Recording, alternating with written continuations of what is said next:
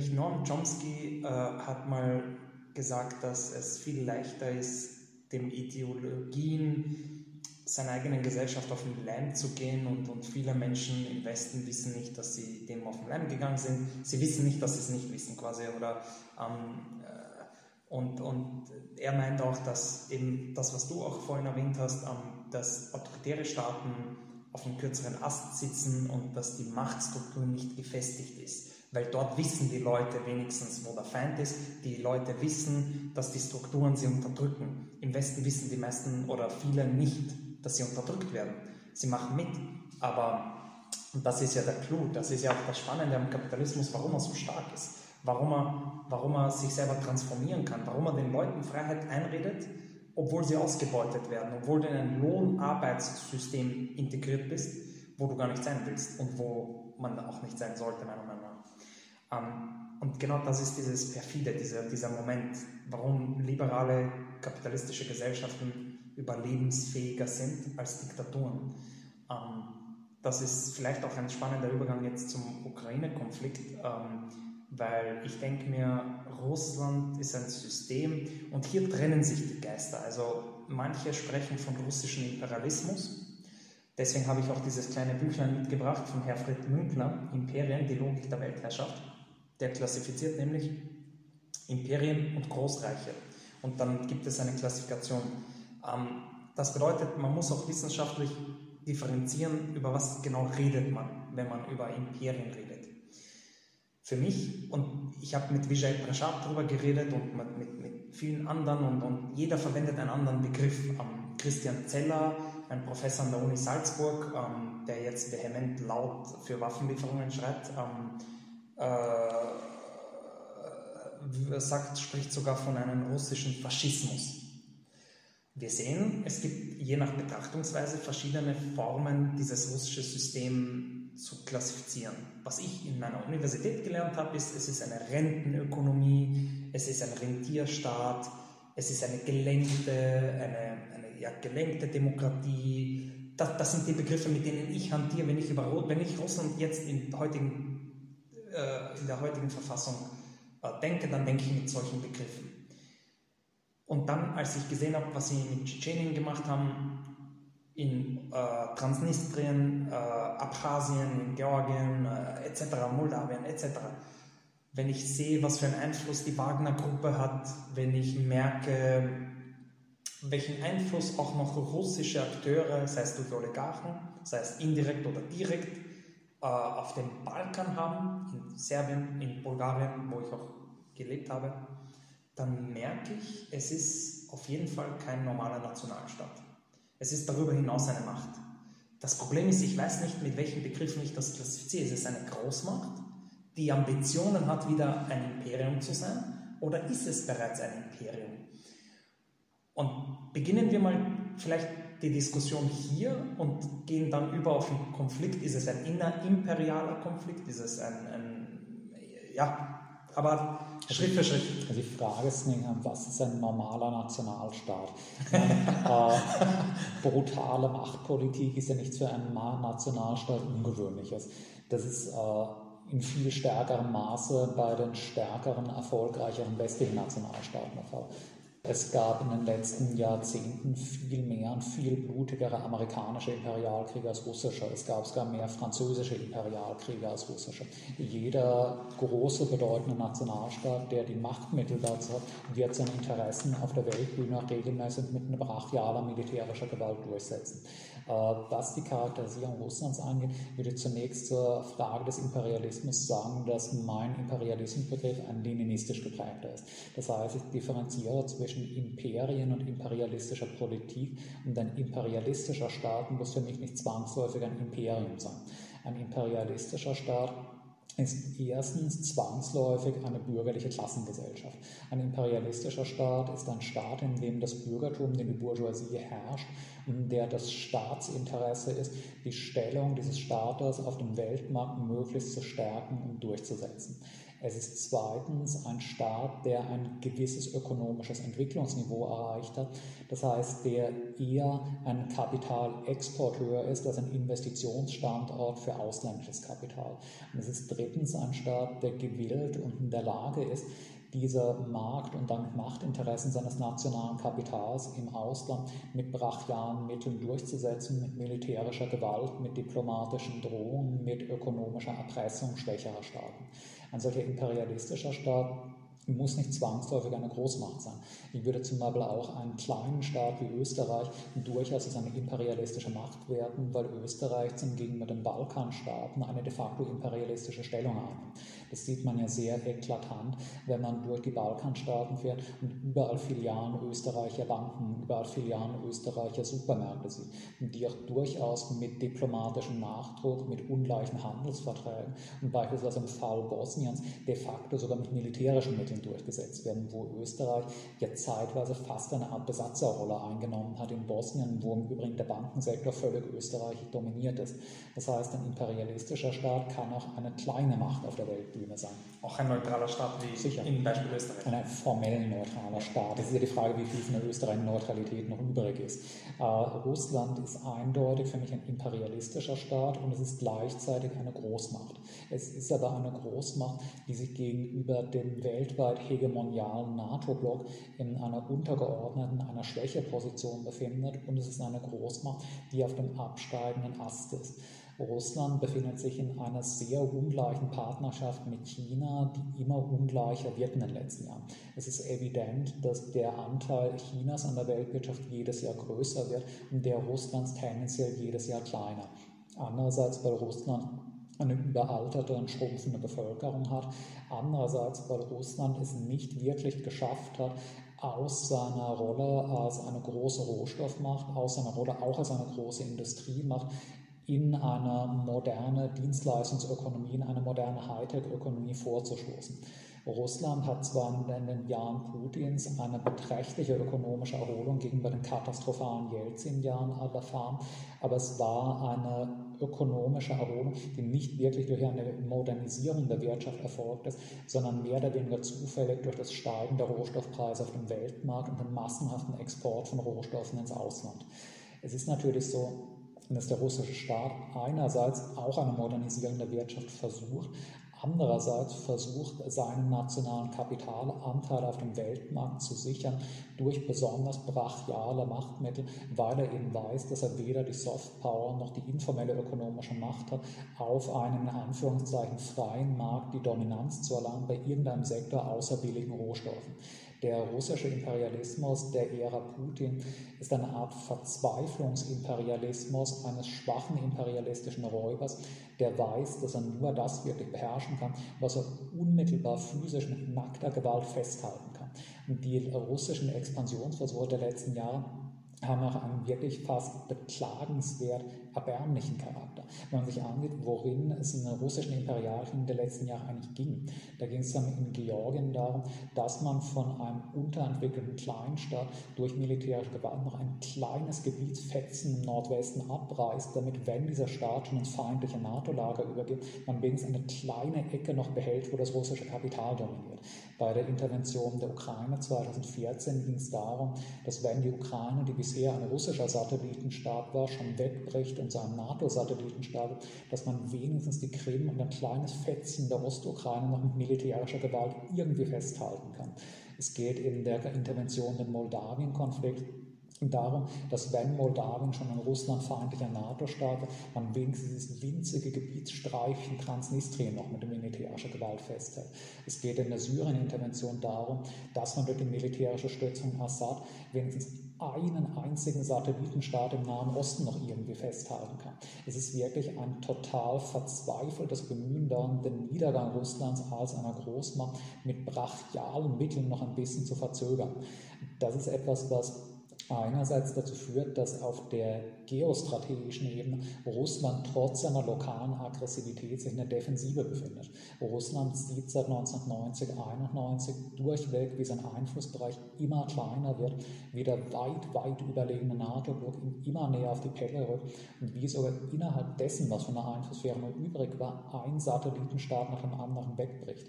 Da die größte Katastrophe für Russland war eben der Wegfall der Ukraine, die äh, vor den Jahren vor 2014 und der einzige wirklich relevante Satellitenstaat den Russland überhaupt noch hatte. Und dieser eine letzte bedeutende Satellit, der noch dazu eine besondere historische Verbindung mit Russland hat, wird dann zu einem von der NATO hochgerüsteten antirussischen Frontstaat. Und das ist die Gefahr der Situation, dass die russische Führung, die einerseits aus radikal chauvinistischen Antikommunisten besteht und der Clique um Putin, die andererseits sieht, dass die von ihnen geliebte und idealisierte Nation immer schwächer und bedeutungsloser auf der Weltebene wird, so zurückgedrängt wird, dass man aus nackter Verzweiflung jemand keine andere Möglichkeit mehr sieht, diesen Niedergang zu stoppen, als mit völlig plumpen, brachialen Gewaltmethoden. Die hochentwickelten, erfolgreichen westlichen imperialistischen Staaten haben die Möglichkeit, dass sie auf den meisten Märkten einerseits durch ideologische Softpower, andererseits durch ihre ökonomische Überlegenheit auch ohne direkte militärische Gewaltanwendung dominant werden können. Das kann Russland nicht. Russland hat weder irgendeine Softpower, irgendeine Attraktivität auf kulturellem Gebiet für die außereuropäische Welt, noch hat es eine so hochentwickelte Wirtschaft, dass es außer billigen Rohstoffen sehr viel zu bieten hätte. Man merkt halt, der Bereich, den das russische Kapital beherrschen kann, ist einfach identisch mit dem Bereich, in dem die russische Armee mit nackter Gewalt seine Herrschaft durchsetzen kann. Es ist eine explosive Gemengelage. Russland ist eine chauvinistische, eine revanchistische und eine imperialistische Macht, die auf dem absteigenden Ast ist und um diesen Niedergang aufzuhalten, in besondere Aggressivität zu flüchten muss und dadurch in Konfrontation kommt mit dem imperialistischen Block, der gerade die Welt gewinnt beziehungsweise der in seiner Dominanz gefährdet ist, aber eben durch den Aufstieg Chinas und nicht durch Russland. Das ist äh, eine Analyse, die ich auf jeden Fall zu 100% teile. Ähm, was beängstig, äh, beängstigend ist, ist, dass sich meines Erachtens nach auch mehrere Blöcke bilden, also zwei zumindest.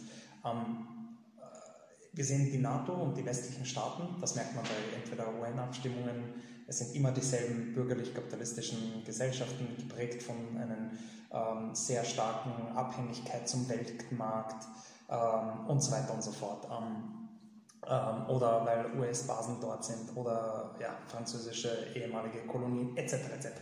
Äh, Commonwealth-Staaten. Ne? Ähm, auf der anderen Seite sehen wir aber einen Block, der, wie du vorhin skizziert hast, ein aufstrebendes China, das bald oder vielleicht sogar die Weltwirtschaftsnummer 1 ist. Äh, viele Faktoren sprechen dafür, auch ähm, technologischer, rasanter Fortschritt etc. etc. Auch zum ersten Mal militärische Basis in Djibouti, also zum ersten Mal ähm, bricht das Imperium China auch heraus, also so richtig mit, mit eben mehr äh, Einflussmöglichkeiten auch auswärts. Ähm, das war ja ein relativ introvertiertes Reich immer. Und zum ersten Mal sehen wir aber Expansionsgelüste.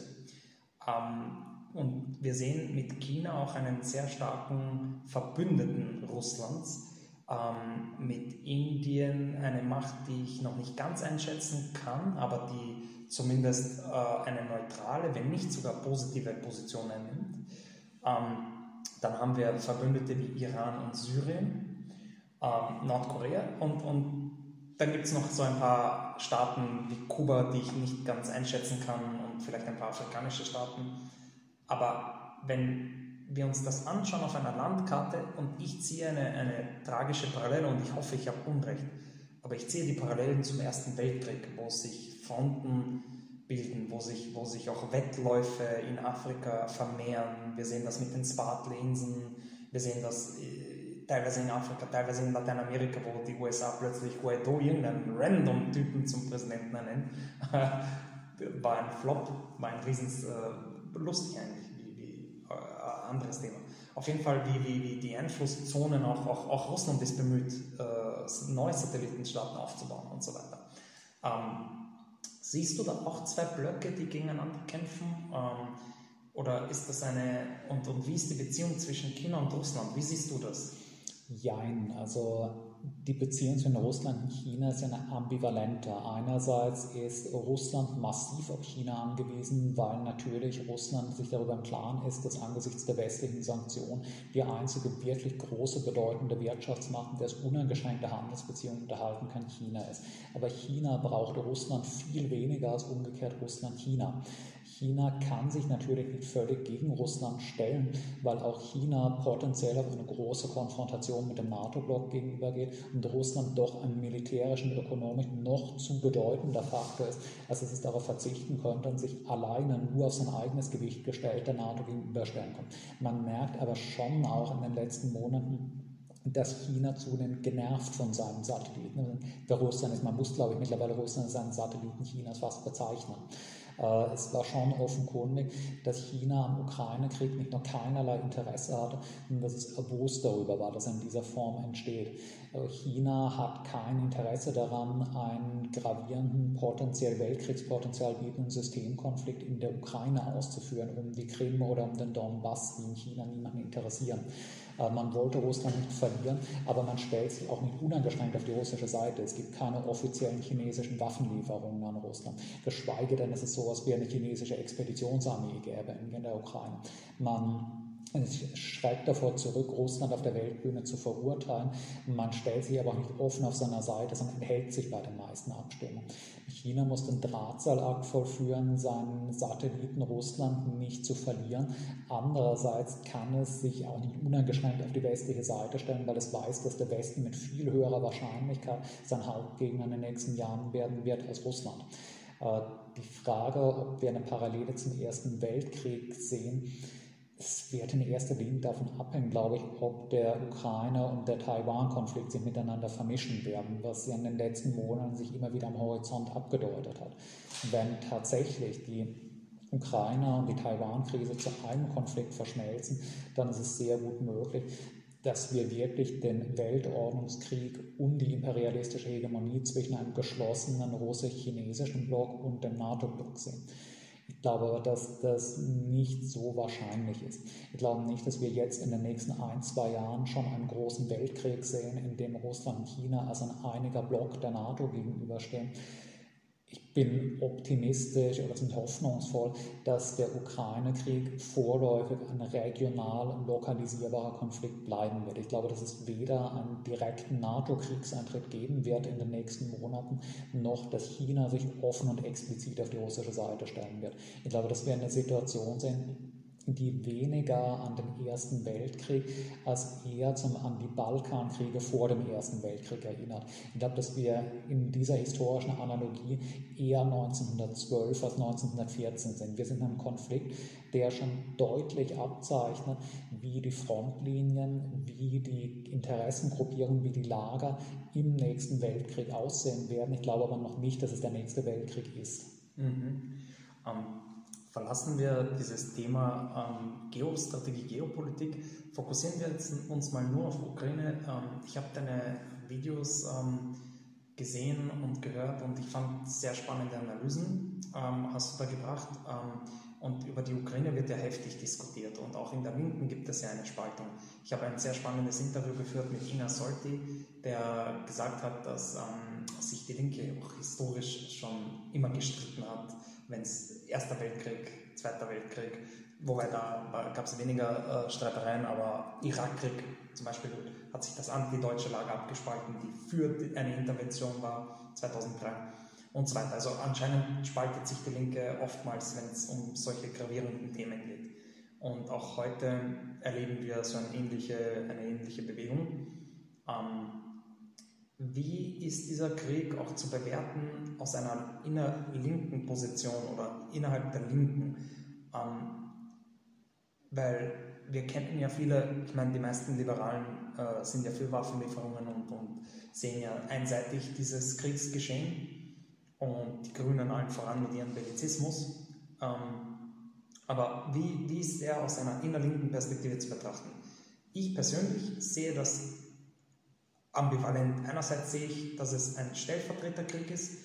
Einerseits sehe ich, dass zwei Großmächte oder ein Imperium oder mehrere Imperien, es ist, die Lage ist unübersichtlich, ähm, miteinander in Konflikt stehen, indirekt oder direkt. Ähm, die Frage ist, ähm, Machno hat ja damals einen ähnlichen Krieg geführt gegen mehrere Fronten. Anfangs war er ja mit Lenin und Trotzki verbündet und hat, war ein, ein glühender Anhänger der Bolschewiki, bis er dann gemerkt hat, dass sie immer autoritärer werden und dann hat er sich auch denen den Krieg erklärt. Dann hat er der Sowjetunion quasi Russland den Krieg erklärt. Äh, also er hat gleichzeitig Krieg geführt gegen Nationalisten und Rechte im eigenen Land. Dann hat er gegen die bürgerlich-kapitalistischen westlichen Staaten, Ostro-Ungarn etc., gegen diese westlichen äh, Großmächte gekämpft. Und auf der anderen Seite hat auch eben Russland und den Bolschewiki den Krieg erklärt. Also auf drei Fronten. Und so stelle ich mir eine, eine, eine neutrale Position vor. So stelle ich mir eine kritische reflektierte Position vor. Aus dem Grund, weil du kritisierst alle Akteure. Du willst dir eine Autonomie schaffen. Du willst dir einen Ort schaffen, wo alle solidarisch miteinander leben. Du willst dir eine, eine, eine ja, Selbstbestimmung das, das wird natürlich der historischen Analogie widersprechen, weil ich natürlich nicht für Äquidistanz im russischen Bürgerkrieg gewesen wäre, sondern natürlich die Bolschewiki für eine uneingeschränkt unterstützenswerte Fraktion hatten, natürlich aus tiefster Seele ihren Sieg gewünscht hätte.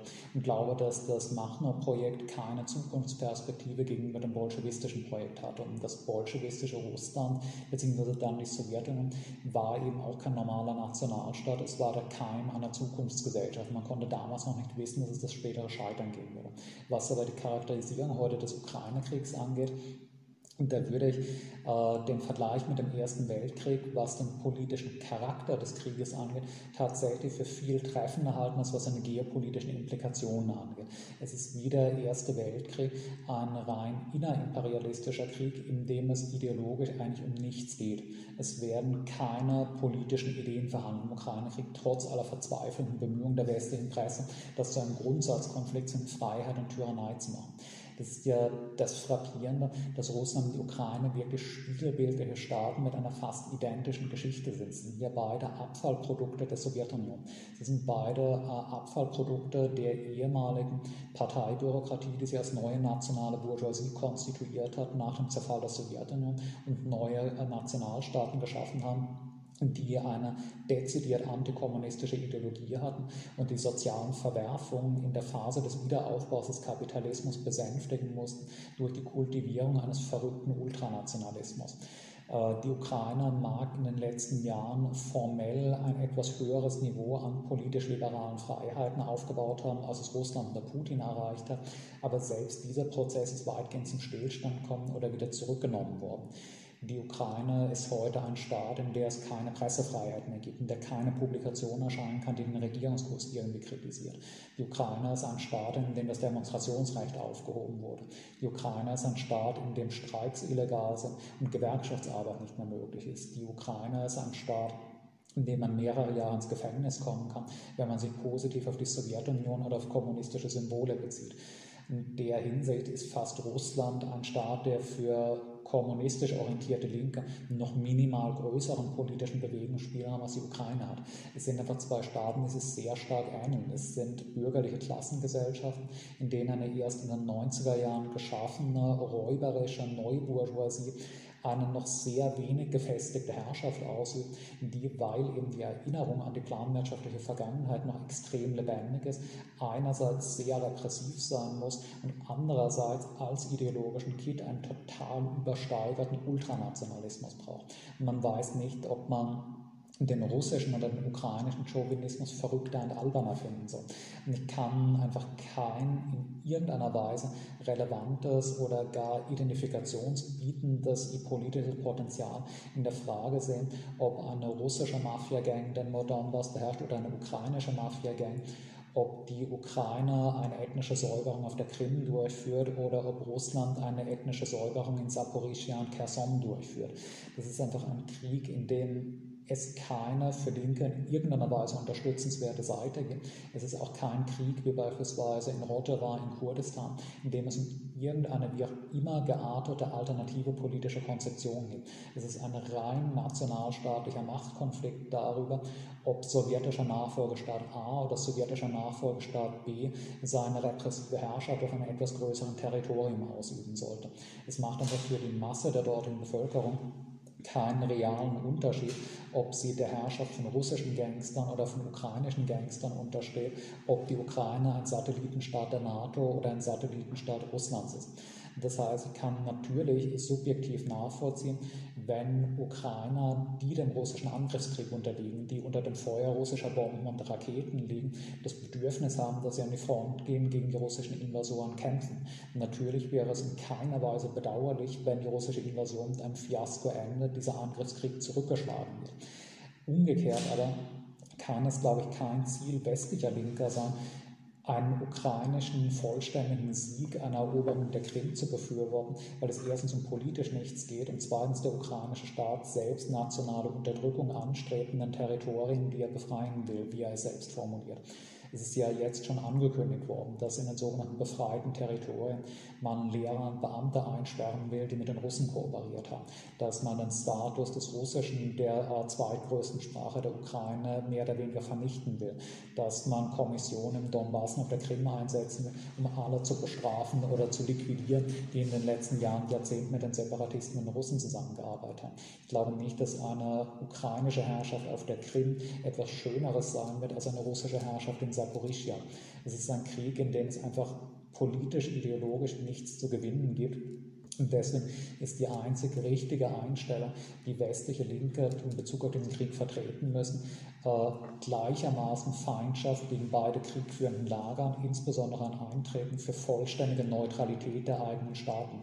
Es ist nichts, was die westeuropäische Bevölkerung in irgendeiner Weise voranbringt, sich mit einer dieser beiden Kriegsparteien aktiv einzulassen. Es ist im Gegenteil eine Gefahr für die Sicherheit und das Leben der westeuropäischen Bevölkerung selbst, in diesem Krieg, auf dem politisch nichts auf dem Spiel steht, zu intervenieren. Ja, ich wollte noch erwähnen, ähm, zusetzen, ähm, hinzufügen, meine ich, dass Kriegsverweigerung auch gesetzeswidrig äh, geworden ist. Oder, und das ist ein UN-Menschenrecht. Also auch das wird ähm, an Beispielen und auch journalistische Pressefreiheit ist massivst eingeschränkt. Ähm, ich hatte gestern ein sehr spannendes Interview mit Zaira Safarana, äh, äh, die für die UN arbeitet, für die Abteilung für Conscientious Objection of Military Service. Und ähm, genau, sie hat äh, auch einen Beitrag geschrieben über Ruslan Kozawa, einen ukrainischen Journalist, der in Haft ist, der viele äh, Gerichtsverhandlungen durchleben musste und Repressionen, äh, auch Gewalt von Rechtsextremen in Kiew, weil er einfach ein Kriegsverweigerer ist und weil er allen gesagt hat, sie sollen sich dem anschließen und einfach nur Gebrauch von Menschenrecht. Und deswegen sitzt er im Gefängnis. Also die Unterdrückung sehe ich auf beiden Seiten. Ähm, da schließe ich mich ähm, deiner Meinung an. Ein guter Punkt, den du angebracht hast, ist, wofür gekämpft wird. Und da bin ich auch bei dir. Und da müssen wir wahrscheinlich ein bisschen ausholen auf 2014. Ähm, wofür gekämpft wird, ist nämlich sehr spannend. Und hier befinden wir uns in einem Kampf der Ideologien, wie Salz vorhin gesagt hat. Hier befinden wir uns auch, wie der österreichische äh, Brigadier ähm, äh, Markus, äh, Oberst Markus Reisner äh, zu sagen pflegt, auf einem ideologischen Schlachtfeld. Und da merke ich schon, dass es äh, eine, eine, eine, einfach so schlicht wie es ist, einen Propagandakampf gibt. Und zwar einerseits framen westliche Staaten, westliche Regierungen das als Befreiungskampf und hier stehen westliche Werte auf dem Spiel. Dann habe ich zum Beispiel Gespräche gehabt ähm, mit Stalinisten in Bulgarien, die mich als Anarchist doch beleidigt haben, äh, nicht verwunderlich. Und die haben zum Beispiel argumentiert mit ähm, Ethik. Und sie haben gesagt, äh, hier auf dem Spiel steht äh, nämlich, dass Russland gefährdet wird, dass Russland äh, erobert werden kann, dass es eine Invasion gegen Russland ist, ein Angriff der NATO gegen Russland, gegen russisches Interesse. Und sie argumentieren, dass dieser, diese Invasion die einzig logische Konsequenz wäre und eine Notwendigkeit. Sonst würde Russland zugrunde gehen. Und ich habe gesagt, ich habe nämlich folgendermaßen argumentiert und das war die Antwort. Also ich habe ähm, argumentiert, dass das aus einer anarchistischen Perspektive nicht unser Kampf ist. Es ist kein Kampf für Befreiung. Keine Gesellschaft, die daraus entsteht, sei sie pro-russisch-oligarchisch, sei sie pro-ukrainisch-oligarchisch. Aber pro-ukrainisch-oligarchisch meine ich westlich orientiert oligarchisch. Das ist nicht im Interesse der breiten Bevölkerung, so wie ich sie sehe. Nicht des Proletariats, nicht der Plebs, so wie ich sie mir wünsche. Und als ich das gesagt habe, haben sie gesagt, ich habe die Geschichte nicht verstanden und ich sei bla bla bla. egal. Und auf jeden Fall, da haben sie eben argumentiert, dass wenn du zum Beispiel, und dann ganz interessantes Beispiel, sie haben gesagt, wenn ich zum Beispiel sehe, wie ein Mann eine Frau schlägt und ich sei derjenige, der dann die Hände hebt und sagt, das ist nicht mein Kampf, das, ist nicht, das, das, das hat nichts mit mir zu tun. Und ich sehe zu, wie der Stärkere den Schwächeren äh, unterdrückt. Und ich sei der, der daran mitschuld ist, dass dieses Verbrechen überhaupt stattfinden kann. Und so eine Stalin, also vielleicht ist das nicht Mainstream-stalinistisch, dafür habe ich zu wenig Kontakte mit Stalinisten, aber das waren halt zwei Stalinisten, die, die dermaßen argumentiert haben. Also wir sehen das Spektrum von, von Liberaler, die eine Geschichte erzählen, die ein Narrativ aufmachen von hier sind westliche, demokratische, freiheitliche Werte auf dem Spiel. Auf der anderen Seite sehen wir Stalinisten, die Russlands Invasion als notwendig sogar titulieren.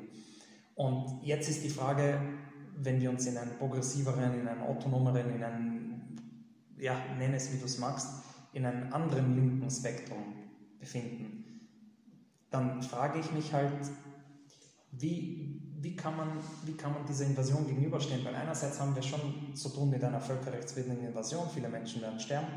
Andererseits müssen wir auch die Ursachen dafür in 2014, spätestens in 2014 suchen. Und selbst das rechtfertigt es nicht. Und selbst das ist, äh, das Verbrechen bleibt ja bestehen. Und wie kann man Russland zurückdrängen, gleichzeitig aber nicht in ein pro-westliches Lager fallen und, und die Fahnen der NATO schwenken. Wie, wie gelingt dieser Spagat?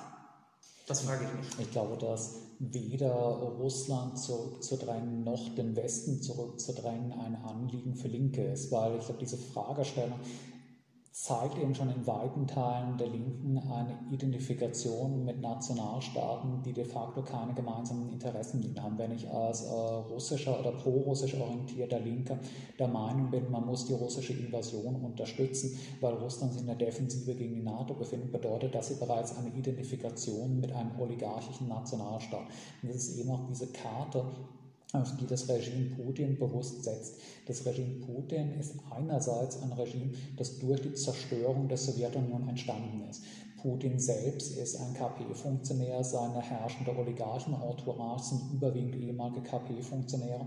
Es sind ehemalige KP-Funktionäre, die durch Vernichtung der Planwirtschaft, in deren Spitze sie standen, selbst zur neuen herrschenden Klasse neu geschaffener Nationalstaaten wurden, die deswegen einerseits fanatische Antikommunisten sind, die fanatische Chauvinisten sind, wie man in Putins ihren ideologischen Schriften über Geschichtsphilosophie sehr gut sehen kann die aber andererseits wissen, dass sie eine Bevölkerung haben, in der die Erinnerung an die Planwirtschaft und daran, dass die Sowjetunion eine humanere, lebenswürdigere Gesellschaft war als das heutige Oligarchenrussland, noch sehr lebendig ist und daran muss man appellieren.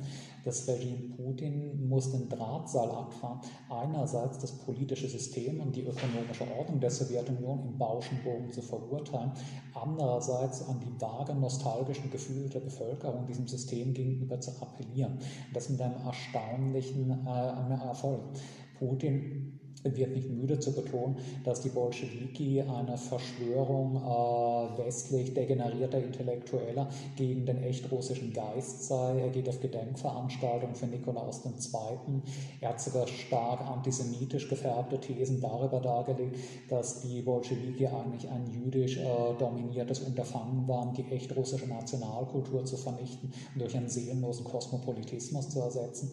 Andererseits kokettiert Putin aber auch damit, dass Russland Russland als Zentralmacht der Sowjetunion in der stalinistischen Sowjetunion die größte Macht aus, denen seine Geschichte erfahren hat, dass damals die Welt noch gezittert hat vor der russischen bzw. sowjetischen Militärmacht, dass man damals noch wirklich jemand war auf der Weltbühne, dass damals sogar die USA noch wirklich Respekt vor russischen Panzerdivisionen hatten.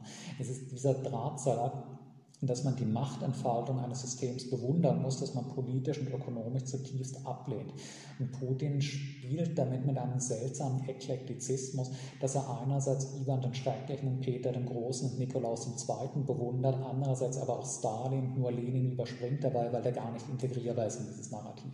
Und das Bedrückende ist, es funktioniert, dass für einen großen Teil der russischen Bevölkerung der positive, der nostalgische Erinnerungen an die Sowjetunion hat, wenn Putin nur ab und zu mal einen roten Stern schwenken lässt, wenn er auf seine Panzer eine rote Flagge anbringen lässt, wenn er ein paar nette Worte über Stalin sagt, wenn er ein paar schöne Andeutungen über die vergangene sowjetische Größe macht, dadurch als ein Repräsentant oder als ein Wiedergänger der schönen verlorenen alten sowjetischen Zeit betrachtet wird. Und das Deprimierendste ist, dass auch viele der osteuropäischen kommunistischen Parteien dem auf den Leim gehen und tatsächlich der Meinung sind, das putinsche Russland stünde in irgendeiner Kontinuität zur Sowjetunion, wo es doch de facto gerade das Gegenteil ist. Das heutige putinsche Russland ist durch die Zerstörung der Sowjetunion entstanden und es setzt für seinen weiteren Bestand voraus, dass kein reales Element der Sowjetunion zurückkehrt. Das putinsche Russland ist ist vielmehr das, was Russland 1920 nach einem Sieg der weißen Konterrevolutionäre im Bürgerkrieg geworden wäre, als das, was die Bolschewiki durch ihren Sieg im Bürgerkrieg geschafft haben. Umgekehrt haben wir halt im Westen dieselbe, aber fast noch verrücktere Identifikation mit dem eigenen nationalistisch-imperialistischen Block, mit der westlichen Hegemonialmacht USA, die nicht einmal in der Tradition irgendeines vergangenen sozialistischen Staates in einer noch so vagen Weise stehen, sondern man noch tiefer zurückgeht und stattdessen die uneingeschränkte Unterstützung der eigenen imperialistischen Politik begründet mit deren zivilisatorischen Errungenschaften im 18. Jahrhundert. Also es müssen ja wirklich die Antideutschen, die Rechtsliberalen, die heutigen Bellizisten, die uneingeschränkt auf NATO Kurs stehen, bis auf die französische und die amerikanische Revolution zurückgehen, bis in der Geschichte ihres eigenen Blocks mal irgendwas Progressives finden. Mit Einschränkungen noch deren Rolle im Zweiten Weltkrieg, aber die eigentlich heroische Phase dieses eigenen imperialistischen Blocks ist halt ein Vierteljahrtausend zurückliegen.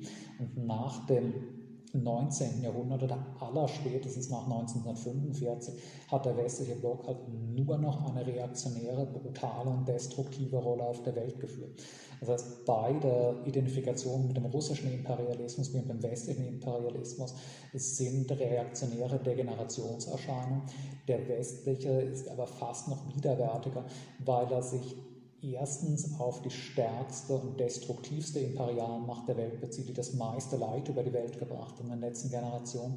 Andererseits etwas, das nicht einmal in der behaupteten Kontinuität von irgendetwas in den letzten Generationen fortschrittlich steht. Das ist einfach die Vereinnahmung der linken Bewegung oder weiter Teile der linken Bewegung durch die Machtideologie des eigenen imperialistischen Blocks auf beiden Seiten, das Bemühen in den nationalen Konsens, in die fast volksgemeinschaftsartige nationale Gemeinschaft eingebunden zu werden, nicht mehr in Konflikt zu seiner Umgebung zu stehen, die sich auf verzweifelte Weise drapiert als ein politisches Fortschrittsprojekt. Ich glaube deswegen, dass die pro-russische Linke wie die pro-westliche Linke zwei gleichermaßen verachtenswerte Phänomene sind. Hm. Verstehe ich gut.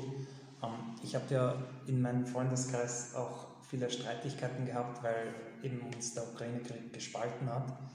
Ähm, zum Beispiel merke ich das bei so Linksliberalen, die jetzt empört sind und auf einmal Ukraine-Flagge hissen auf sozialen Medien und so weiter. Und ich verstehe diesen Reflex und ich verstehe dieses Gefühl und ich verurteile sie nicht. Sie sind meine Freunde und Teilweise sind sie gute Akademiker und, und teilweise schätze ich auch ihre sonstigen Ansichten. Aber man, es, es ist ja so, dass jeder Mensch mal ähm, in eine Sackgasse läuft. Also ich kann mich erinnern, das war eine Zeit, wo ich nicht ganz so politisch äh, gedacht habe. Ähm, zum Beispiel, das war ja mit Joseph Kony. Ne? Das war mit dieser Kampagne sozusagen. Ne? Und ich habe auch viele Flaggen gewechselt. Aber da, witzigerweise, ich habe Flaggen gewechselt, als ich nicht politisch war. Und jetzt, seitdem ich mich reinlese, indem ich kritisch denke, habe ich noch nie eine Flagge, keine Ahnung. Was, was, soll, was soll die Flagge? Ich würde auch äh, Leuten, die wenig politisiert sind oder bisher waren, die sich wenig mit historisch-politischen Themen beschäftigen, überhaupt nicht verdenken, wenn sie jetzt, weil die gesamte Umwelt ihnen sagt, dass man das als Ausdruck seines Edelsinns tun muss, eine ukrainische Flagge auf ihr Facebook-Profil nehmen oder die Verwünschungen auf Twitter gegen Russland ausstoßen.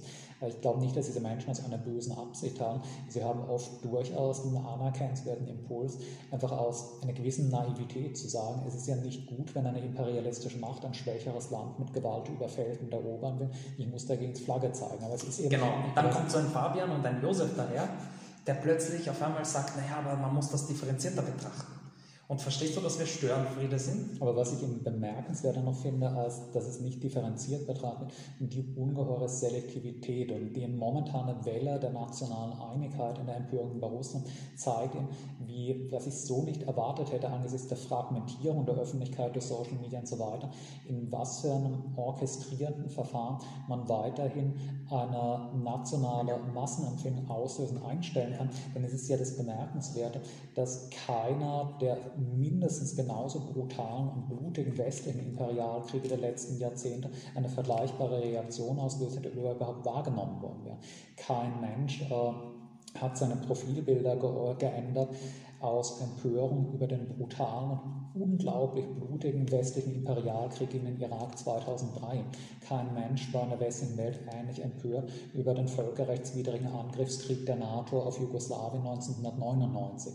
Kein Mensch hat sich ähnlich empört über den französischen äh, geführten Imperialkrieg in Libyen. Kein Mensch hat sich empört über die französischen Imperialabenteuer beispielsweise in Mali oder in Nordwestafrika überhaupt.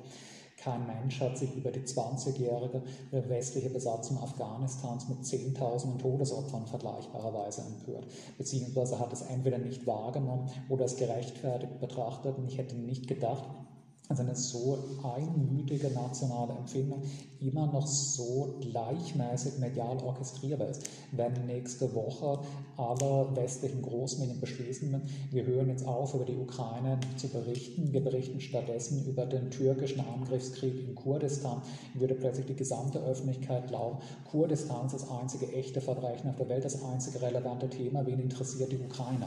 Es ist ja das Bemerkenswerte, dass wir tatsächlich momentan genau parallel zum Ukraine-Krieg einen völkerrechtswidrigen Raubkrieg durch einen der wichtigsten NATO-Staaten, die Türkei, haben.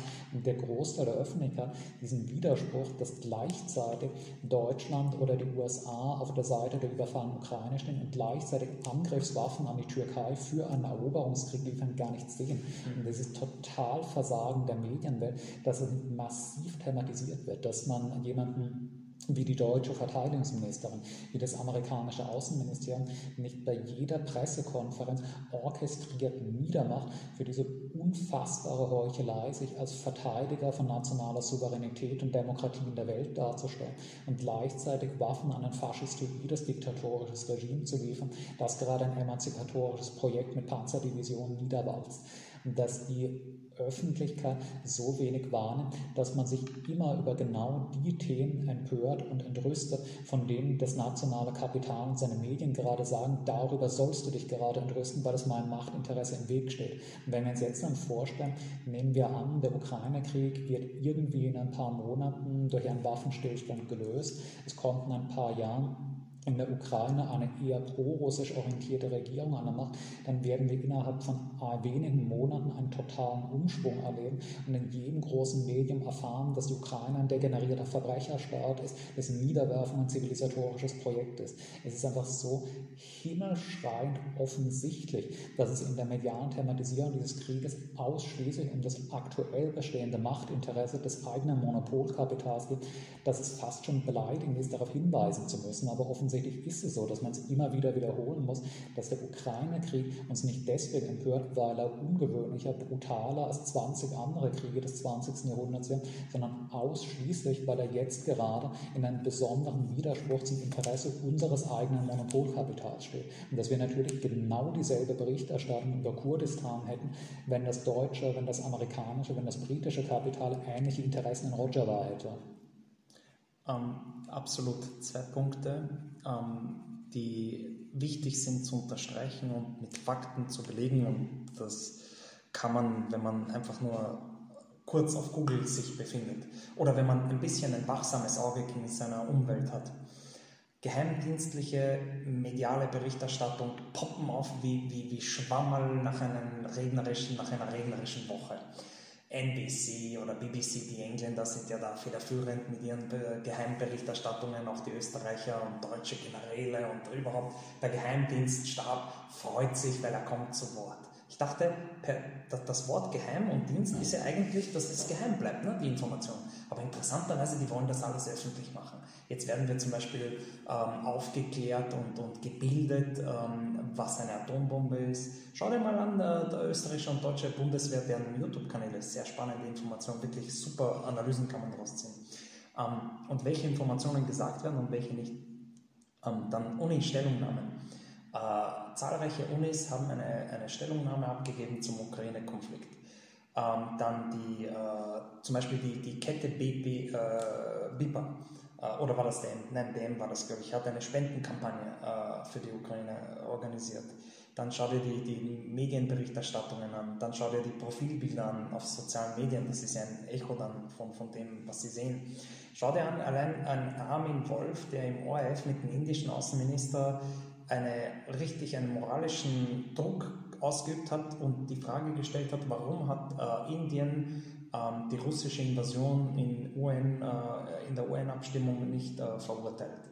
Und der indische Außenminister hat gesagt, naja, schauen Sie, Indien hat eine andere Position und ähm, wenn ich äh, die westlichen Interventionen äh, aufzählen würde und fragen würde, wo hier sich Österreich oder der Westen, wo hier die Abstimmungen waren, wo hier das, das Gefühl war ne, und die Empörung war, dann hat er gemeint, würde ich eine lange Stille bekommen. Und da, da hat er mal wieder mit, mit so einem interessanten Statement halt die westliche Heuchelei gezeigt. Und die Liste geht on and on and on, aber ich glaube, jeder, der ähm, ein bisschen ein wachsames Auge hat, kann sehen, dass auf einmal die Schein... Also was, was wir hier zeigen wollten, ist, glaube ich, dass die, der Scheinwerfer medial oder im, im Bewusstsein der Menschen und eben auch mit diesem Outrage, mit dieser Empörung, dass der auf jeden Fall jetzt äh, im Ukraine-Krieg liegt und nicht, wie die UN zum Beispiel gesagt hat, der Jemenkrieg ist seit dem Zweiten Weltkrieg die größte humanitäre Katastrophe. Kinder sterben an Hunger, etc., etc., etc. Von einem wahhabistischen, ähm, theokratischen Regime äh, und so weiter. Also darüber wird nicht gesprochen und, und die Theokratie ist ja auch nicht unbedingt was Schönes, äh, die wir dort sehen. Darüber wird aber wenig berichtet. Rojava und, und, und, und ähm, Chiapas äh, in Mexiko Oder zum Beispiel. Ein besonders eklatantes Beispiel eben der Kosovo-Krieg 1999, der gleich zwei der heute behaupteten heiligen westlichen Prinzipien eklatant verletzt hat, nämlich erstens das Prinzip des Angriffskrieges, der geächtet sein soll, und zweitens das der nationalen territorialen Integrität. Der Kosovo-Krieg 1999 ist ein angevölkerrechtswidriger Angriffskrieg, der vom NATO-Block geführt wurde, um eine nationale Sezession von einem souveränen Nationalstaat durchzusetzen. Es ist einfach einfach in seiner Logik exakt dasselbe, was Russland 2014 in der Ukraine gemacht hat oder heute im Donbass tut. Es ist halt so eklatant, dass selbst erfahrene, selbst kritische Journalisten, die 1999 auch schon aktiv waren, diesen Widerspruch nicht benennen, dass sie die heutigen westlichen Kriegsminister nicht fragen, was war da eigentlich 1999 in Belgrad? Warum war es legitim, 1999 Belgrad niederzubomben, um eine nationale Sezession in Jugoslawien zu erkämpfen, während es heute ein unvergleichliches Verbrechen ist, Kiew zu bombardieren, eine nationale Sezession im Donbass durchzusetzen? Absolut. Also wir, wir sehen diese Heuchelei und beides ist zu verurteilen. Ähm, genau, der Scheinwerfer liegt dort. Und auf der anderen Seite, auch spannend, was du erwähnt hast, ist dieser Krieg, und das habe ich mich auch gefragt, ist dieser Krieg denn tatsächlich brutaler? Ich habe mal mit so einem finnischen Studenten äh, beim, für, bei, der, bei unserem dienstägigen äh, philosophischen Runde äh, habe ich einen finnischen Studierenden der Politikwissenschaft getroffen äh, oder kennengelernt und er hat zu mir gesagt, die Russen, und das fand ich sehr spannend, wie man sich selber als links oder linksliberal sieht und gleichzeitig so eine chauvinistische, so eine abwertende, ja, fast pessimistische Haltung hat oder keine Ahnung, menschenverachtende Haltung hat. Wurscht. Auf jeden Fall ähm, als wir jetzt über das Thema Ukraine äh, irgendwie gekommen sind, hat er gemeint, die Russen kämpfen brutaler als alle anderen. Weil die Russen äh, sind irgendwie, was hat er gesagt? Ich weiß nicht, so in der Art Barbaren. Und er hat gemeint, die kämpfen die Schlachten, die vergewaltigen und wir hören ja die ganze Zeit die Berichterstattung und die hassen die Ukrainer und die wollen sie vernichten. Und da dachte ich mir, wenn du Politikwissenschaft studierst, solltest du zumindest ein bisschen besser recherchieren und, und Soldaten und Kriege der Vergangenheit vergleichen. Und man sollte halt sich die Zahlen dann vor Augen führen. Wie viele Menschen sind jetzt in der Ukraine gestorben? Wie viele Vergewaltigungen gab es? Wie viele Massengräber wurden gefunden? Und eben wie viele zum Beispiel im Irak 2003, wie viele Familien sind durch Drohnenangriffe gestorben und so weiter. Einfach nur Zahlen vergleichen oder die Art der Brutalität zu vergleichen ist halt ein bisschen schwierig, weil hier kommen wir in einen ethischen Bereich, der Graustufen hat. Das ist ja nicht immer eindeutig. Also zwischen KZ und dem Kosovo-Krieg gibt es ja auch eine, eine, eine riesen, also dazwischen ist ja eine riesen. Und deswegen ist es immer so mit Abstufungen schwierig zu sagen, und, und woran misst du das? Lässt sich Ethik und Moral quantifizieren, einfach nur in Zahlen? Deswegen ist dieses Thema, welcher Krieg brutaler ist, halt immer schwierig. Man kommt in tiefe Gewässer. Es ist wirklich schwierig. Aber wenn wir uns darauf einlassen und einfach nur auf die Zahlen, dann ist es ja auch nicht verhältnismäßig, warum der Scheinwerfer in der Ukraine ist. Deswegen müssen wir die Gründe eben woanders suchen.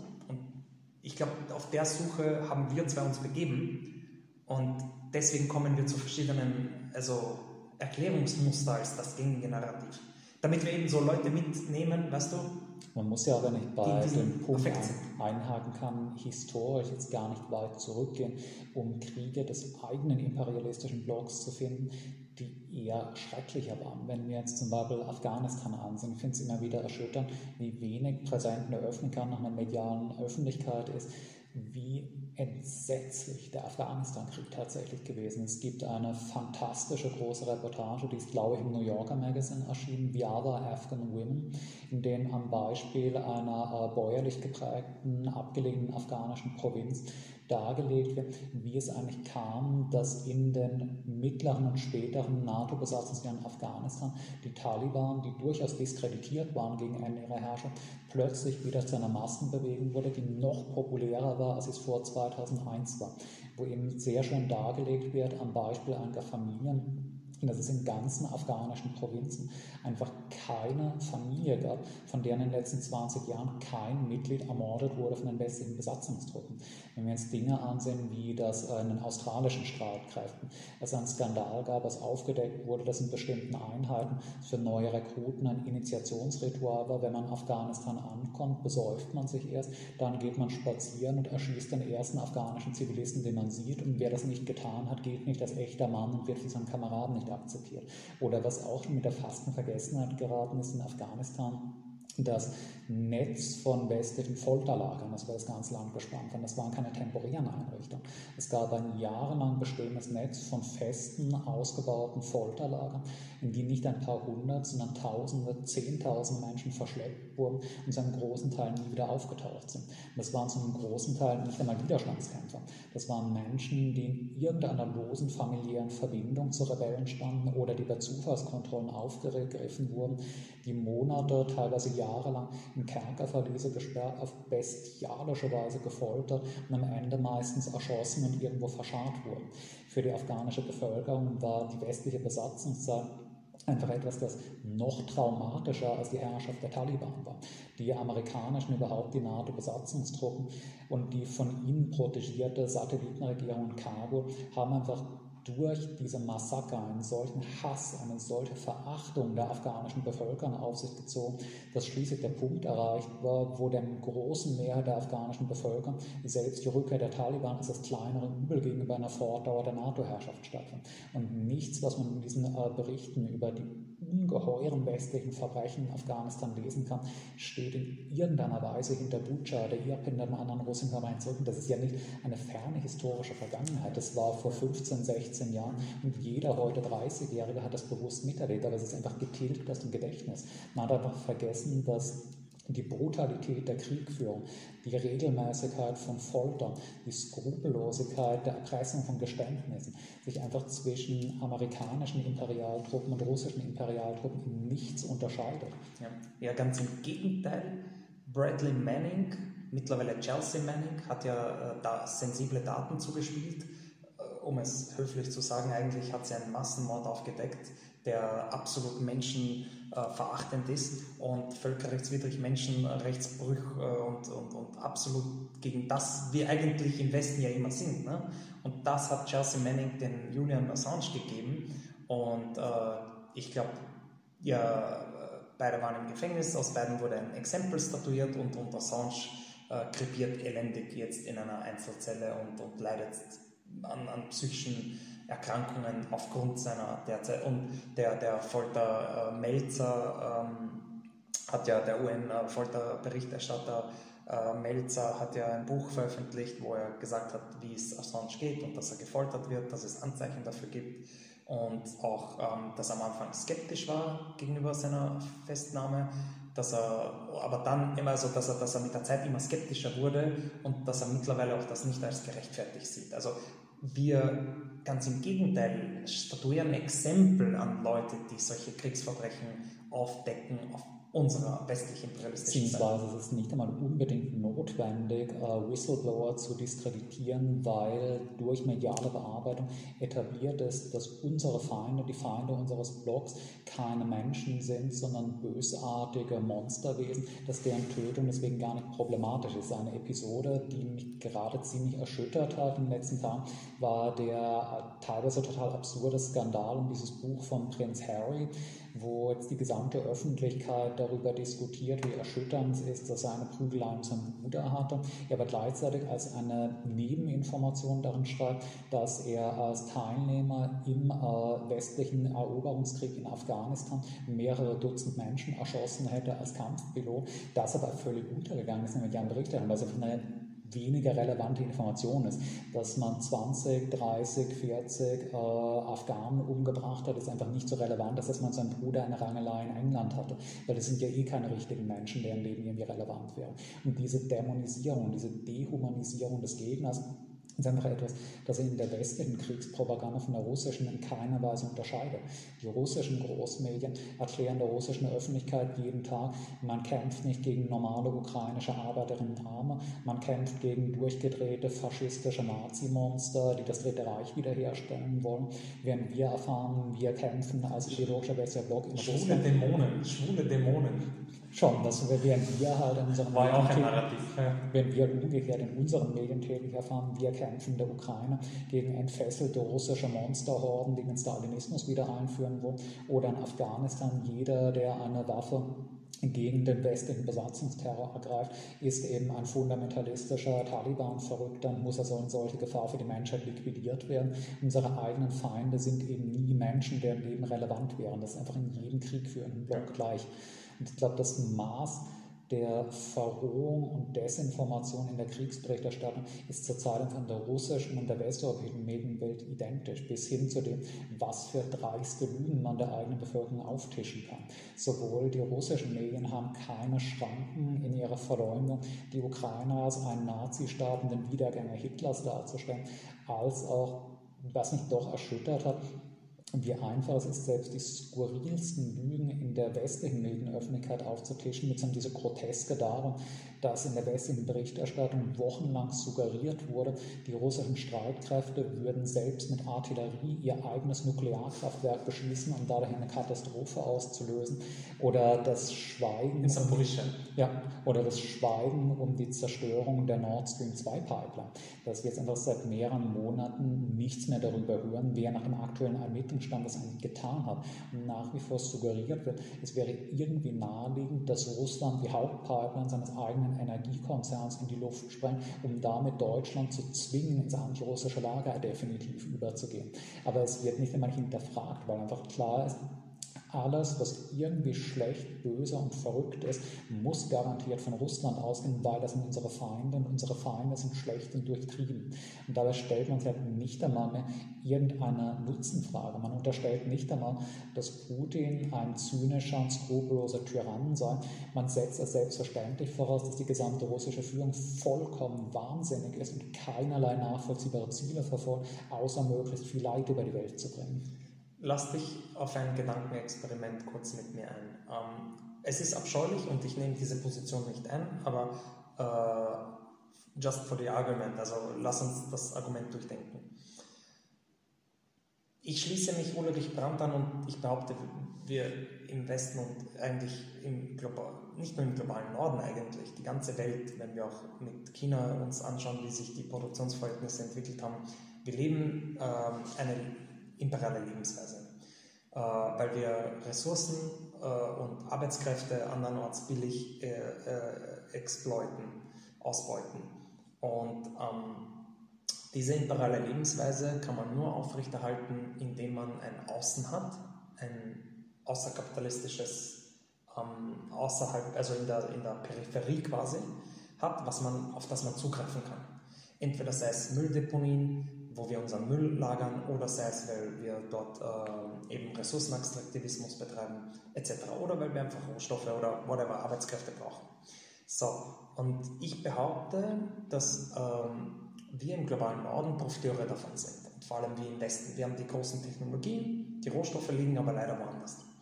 Und um diese Lebensweise aufrechtzuerhalten, braucht man kritische Rohstoffe. Die EU hat einige Papers rausgebracht, wo sie äh, von Energiesicherheit spricht, Sicherung kritischer Energiesektoren etc. etc.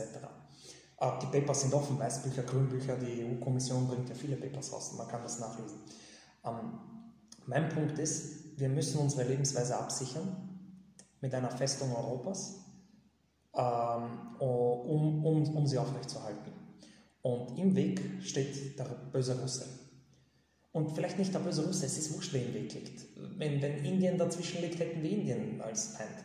Es ist wurscht. Auf jeden Fall zufällig äh, kollidiert das. Wir sehen das an den Adern quasi, wenn man sich die, die Karten anschaut, die, wie viele Gaspipelines und überhaupt Pipelines äh, durch Ukraine führen. Also äh, ganz Europa wird ja mit russischem Gas quasi durch diese Adern über der Ukraine versorgt. Wenn wir uns anschauen den Weizensektor, wenn wir uns anschauen viele, viele, viele Ressourcen, Aluminium, ganz wichtig, äh, etc., etc., dann ist das ein, ein fetter Chunk. Dann ist das nicht wenig und das wollen wir uns schaffen. Und ganz ehrlich, wie sollen wir sonst Amazon-Pakete liefern und, und Gamma, weißt die Wirtschaft floriert. Und wie wollen wir das aufrechterhalten? Wenn uns die Ressourcen in einer immer höher steigenden Wirtschaft bei endlichen Ressourcen eben kapitalistisches Dilemma. Wie wollen wir das aufrechterhalten, wenn wir nicht unsere Mitstreiter um dieselben Ressourcen im selben kapitalistischen Spiel, um Akkumulation, um Wachstum und dann natürlich die Krümel halt verteilen? Das ist eh klar. Das saudische Regime verteilt auch brav. Natürlich, um sich die politische Legitimation zu erkaufen. Das ist klar. Das machen wir im Westen mit einem Wohlfahrtsstaat. Natürlich wurde der anders sozial erkämpft, natürlich hat er auch Vorteile, die andere Regime nicht haben. Aber nichtsdestotrotz gibt es Verteilungsmechanismen auch in autoritären Regimen. Ähm, wenn man sich, äh, ich glaube Kasachstan war das oder äh, wie, wo man sich auch politische Ämter und so weiter, also es gibt Mechanismen der, der politischen Legitimation, wo man ein paar Brösel wirft und die sind schon ruhig. Und wie wollen wir dieses Dilemma lösen? wenn wir nicht radikal die Gesellschaftsformation, den Kapitalismus ähm, irgendwie transformieren. Dem würde ich zwei Dinge entgegnen. Erstens, dass es dieses fiktive Wir in der Realität gar nicht gibt. Nationalstaaten sind keine Interessensgemeinschaften von in einem Boot sitzenden Menschen. Sie sind antagonistische Klassengesellschaften, in denen die Herrschaft und das Wohlergehen des einen Teils der Bevölkerung auf der Unterdrückung, dem Nichtwohlergehen des in der Mehrheit der Bevölkerung beruht. Dennoch gibt es eine Compradon-Bourgeoisie zum Beispiel. Die gibt es natürlich. Also es gibt doch einen Rücken, einen globalen Süden, auf dessen Rücken wir ja trotzdem profitieren. Ein, den, gibt, den gibt es natürlich. Ein Arbeiter aus Deutschland, der in einer Stahlfabrik arbeitet für BMW, den, den kann man, diesen Arbeiter kann man nicht vergleichen mit einem Minenarbeiter in den Kongo. Den gibt es aber, der ist relativ und nicht absolut.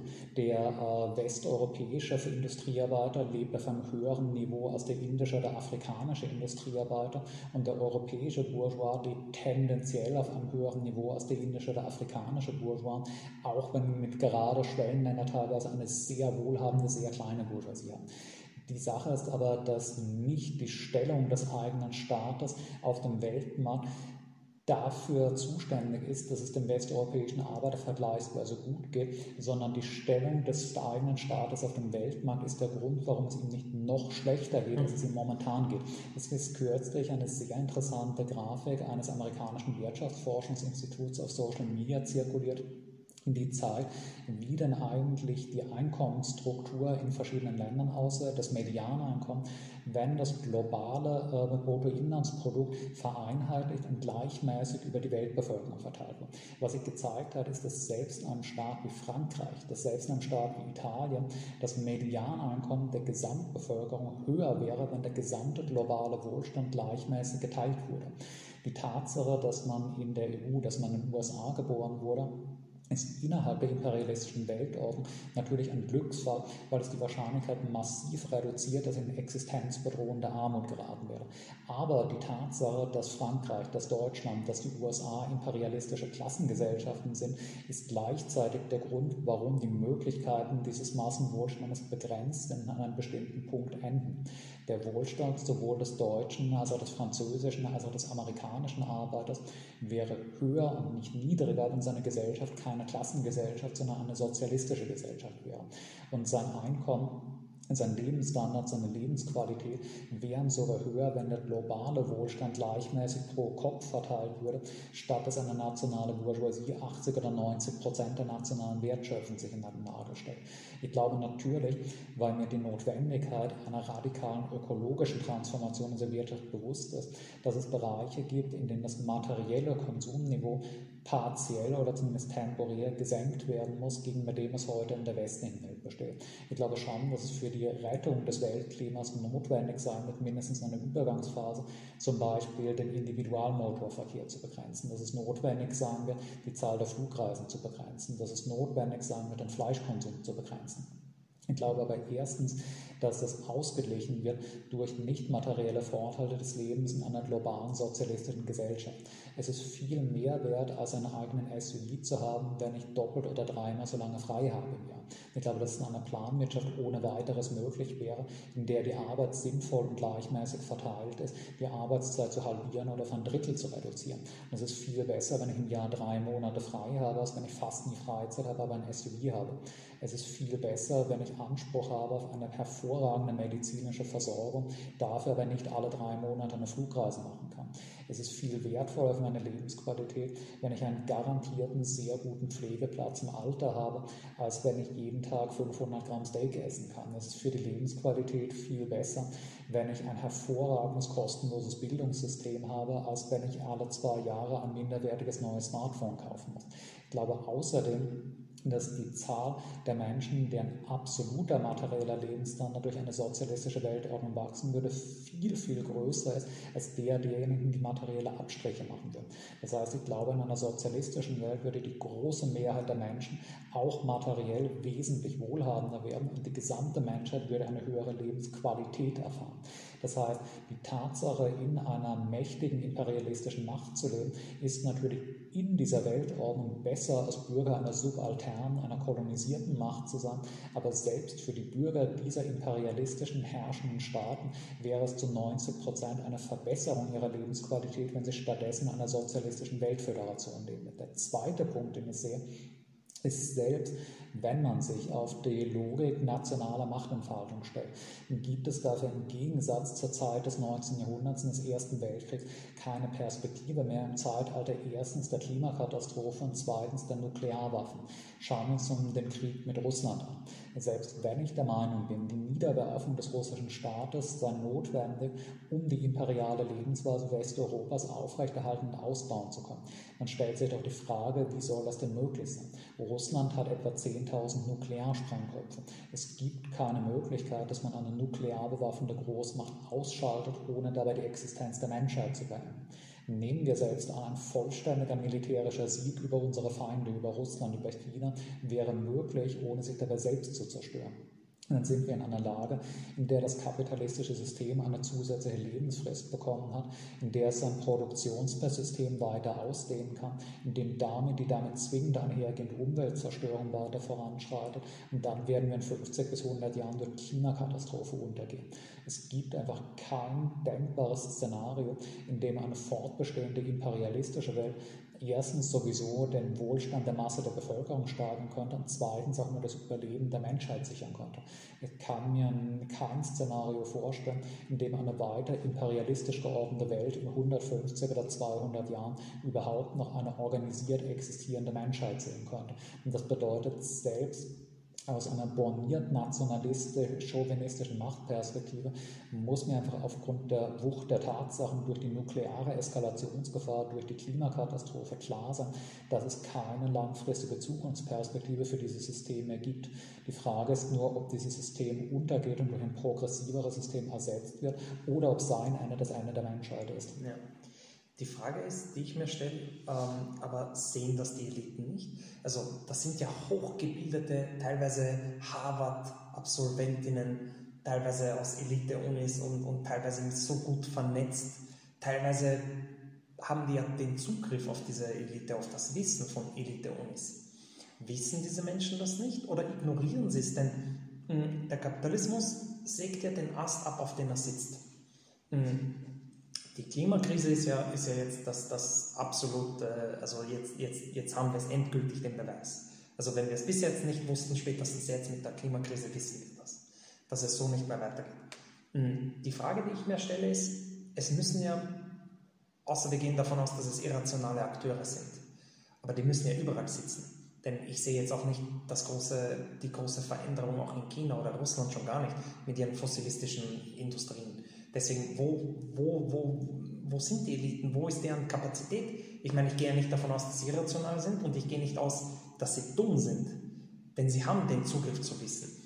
Jetzt gibt es mehrere Möglichkeiten, das zu beantworten. Entweder leben die so isoliert, so abgekapselt in ihrer eigenen Bubble, schauen weder fern noch irgendwelche, haben Kontakt mit Normalsterblichen sozusagen, sind so eingeschränkt in ihren Bubble und so fanatisiert in ihren Glauben, in ihren Wunsch, ihre, ihre Lebensweise und ihre Vermögensgüter und alles Mögliche aufrechtzuerhalten, dass sie dabei übersehen, dass das für ihre Kinder und Urenkelkinder nicht mehr ausreicht gibt natürlich. Oder keine Ahnung, ich, ich habe keine Erklärung. Also es gibt natürlich einerseits die verrückten Ränder der herrschenden Klasse und deren mediale Apologetin, die tatsächlich keinen Blick für die Gefährdung der Existenzgrundlagen der Menschheit bevorzugen dieses Systems haben, die momentan sind gerade im Ukraine-Krieg medial erschreckend präsent sind. Wenn wir die ganzen wirklich wahnsinnigen Stimmen sehen von Leuten, die jetzt ernsthaft dafür plädieren, wir müssen diesen Krieg fortführen bis zur Vernichtung Russlands, für die einfach die Tatsache, dass das ein Nuklearkrieg sein wird, nicht relevant ist. Es ist ja einfach die Frage, was passiert eigentlich, wenn 10.000 Atombomben explodieren, nicht stellen. Die einfach nur zählt, unser Feind muss besiegt werden, was danach ist egal. Ich glaube, dass diese wahnsinnigen Ränder der herrschenden Klasse eben das sind, relativ isolierte kleine Ränder. Die große Mehrheit der herrschenden Klasse, die ja überwiegend auch eine besonders hohe Bildung besitzen, die am ehesten Bescheid wissen über ihr eigenes System, wissen natürlich, dass es keine langfristige Perspektive dafür gibt. Aber ich glaube, die Antwort ist ganz banal, dass ihnen das egal ist, solange sie davon ausgehen, dass sie persönlich davon nicht mehr betroffen werden. Und gerade die Klimakrise ist ein wirklich eklatantes und sehr offensichtliches Beispiel dafür. Es gibt von der New York Times einen sehr, sehr langen Artikel, eine sehr lange Reportage, die auch als Buch erschienen ist, Losing Earth. Ich würde jedem, der das noch nicht gelesen hat, äh, dringend nahelegen, es zu lesen, wo dargelegt wird die Diskrepanz zwischen der öffentlichen Wahrnehmung des Themas Klimaerwärmung und dem internen Wissen der Fossilindustrie dass es so etwas wie eine durch CO2-Verfeuerung induzierte Klimaerwärmung die immer weiter voranschreitet, ist im öffentlichen Bewusstsein eigentlich erst seit Ende der 80er, Anfang der 90er Jahre präsent.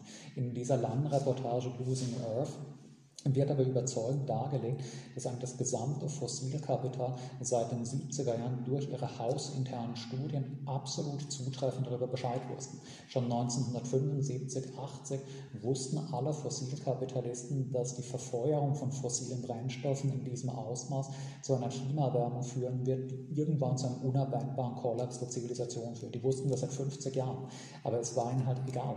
Sie haben auch in ihren eigenen Studien gesehen, der Punkt, in dem wahrscheinlich wahrscheinlich die Zivilisation kollabieren wird, liegt immerhin wahrscheinlich schon noch ein bis zwei Jahrhunderte in der Zukunft. Es wird sie persönlich nicht mehr betreffen. Und solange sie in einer Situation sind, in der sie mit der Befeuerung des künftigen Untergangs der Zivilisation gigantische Profite einfahren können, ist ihnen halt egal, was ihren Enkeln Urenkeln geschehen wird.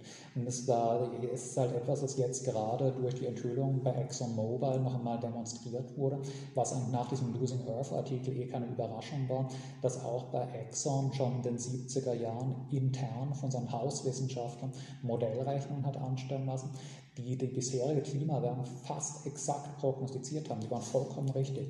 Die haben Mitte der 70er, Ende der 70er Jahre das aktuelle Erwärmungsniveau bis auf etwa ein Zehntel Grad korrekt prognostiziert und auch weiter prognostiziert, dass eben wahrscheinlich gegen Ende des 21. Jahrhunderts der Punkt erreicht sein wird, wo die Gesellschaft, wie wir sie kennen, so nicht mehr wird funktionieren können. Und das war ihnen halt nicht nur egal, Sie haben mehrere Jahrzehnte eine bewusste, massive Lügen- und Täuschungskampagne gestartet, haben ihre eigenen Studien in den Schubladen verschwinden lassen und stattdessen bezahlte Fake-Studien veröffentlicht, die zeigen, dass die Klimaerwärmung so nicht stattfindet, dass es andere natürliche Ursachen gibt, dass nicht berechenbar ist, was geschehen wird, dass es alles auf einer zweifelhaften Grundlage steht. Und sie haben etwa 30, 35 Jahre lang eigentlich einen Standpunkt der mit bezahlten Fake-Studien aufrechterhaltenen Klimawandelleugnung durchgesetzt gesetzt, bis sie heute jetzt auf einen Standpunkt gekommen sind, entweder von jetzt ist es eh schon zu spät, jetzt muss man nichts mehr machen, oder eine ambivalente Haltung. Es gibt schon eine menschengemachte Klimaerwärmung, aber der technologische Fortschritt wird uns bestimmt in 20, 30 Jahren erlösen, weil bestimmt haben wir in 30 Jahren CO2-Filtertechnologien, dass es kein Problem mehr sein wird. Und wer Angst vor dem Klimawandel gemachten Untergang der Zivilisationen ist halt ein irrationaler Apokalyptiker. Obwohl das einfach genau dasselbe ist, was in ihren eigenen Studien aus den 70er Jahren noch stand. Und ich glaube, so banal ist es eben in der herrschenden Klasse ist die Zukunft egal, solange sie in ihrer persönlichen physischen Lebenszeit die herrschende Klasse bleiben kann. Der äh, herrschenden Klasse des Ancien-Regime war vollkommen egal, ob die Welt des Ancien-Regime in 100 oder 200 Jahren noch irgendeinen zivilisatorischen Fortschritt bietet. Ihnen ging es darum, dass sie jetzt in den 1780er Jahren ihre Privilegien, ihre Macht und ihren Reichtum nicht aufgeben müssen. Und selbst wenn die heutige herrschende Klasse eine Zeitmaschine hätte und sehen würde, dass in 100 Jahren, 150 Jahren ihre Urenkel alle qualvoll sterben werden, als Resultat ihres eigenen Handels, wird es trotzdem nichts ändern. Hier bist du Pessimist. Äh, das finde ich interessant, ja. Äh, ich habe mir das gefragt, wie kann, wie kann man so gescheit sein und, und gleichzeitig so blind gegenüber Prozessen, die offensichtlich sind.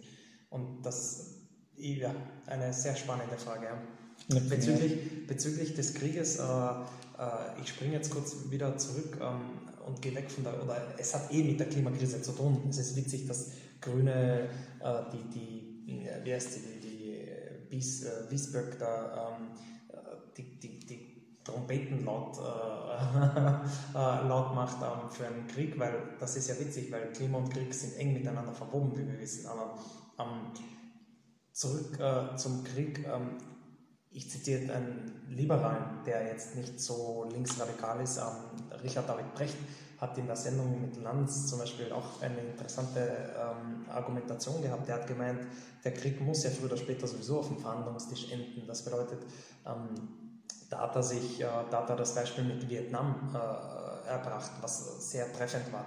Weil seine Argumentation war, damals im Vietnamkrieg war auch eine Stimmung, wo man gesagt hat, man muss intervenieren, man muss den Krieg jahrelang, jahrzehntelang aufrechterhalten. Da geht es um alles, da geht es um Leben und Tod, das ist der Feind.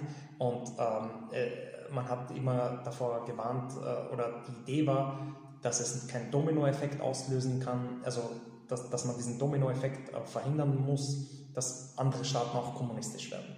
Und das war eben damals Blockkonfrontation, Kalter Krieg und dass die äh, und, und das fand ich auch spannend, dass damals dass die Massenmedien und die öffentliche Meinung dermaßen gelenkt war und dermaßen in der Stimmung war, wir müssen den Krieg unbedingt gewinnen, dass man viele Faktoren übersehen hat. Man hat übersehen, dass Tonking, dass der Vietnamkrieg mit einer Lüge begann, äh, wie wir wissen, durch Daniel Ellsberg und so weiter. Also viele Faktoren wurden einfach vergessen oder, oder keine Ahnung. Ähm, es ist faszinierend und schlussendlich, es ist ja doch gelöst worden, der Konflikt.